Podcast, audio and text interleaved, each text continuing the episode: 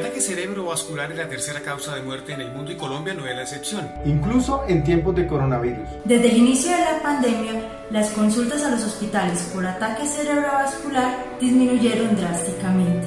Sin tratamiento adecuado, muchas personas están en riesgo de muerte o discapacidad. Tu salud y la de tu familia son lo más importante. Los hospitales tienen protocolos de ACV. Existe una vía segura para el manejo de los ataques cerebrovasculares en cada hospital. Obtener el tratamiento adecuado evita consecuencias mayores.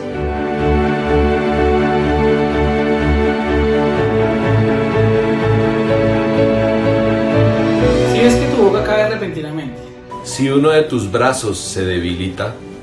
Si sientes dificultad para hablar. Actúa rápido. Llama a una ambulancia o acude a un hospital de alta complejidad. Estamos aquí en el hospital listos para ayudar. Comparte este mensaje. El ACV no se queda en casa.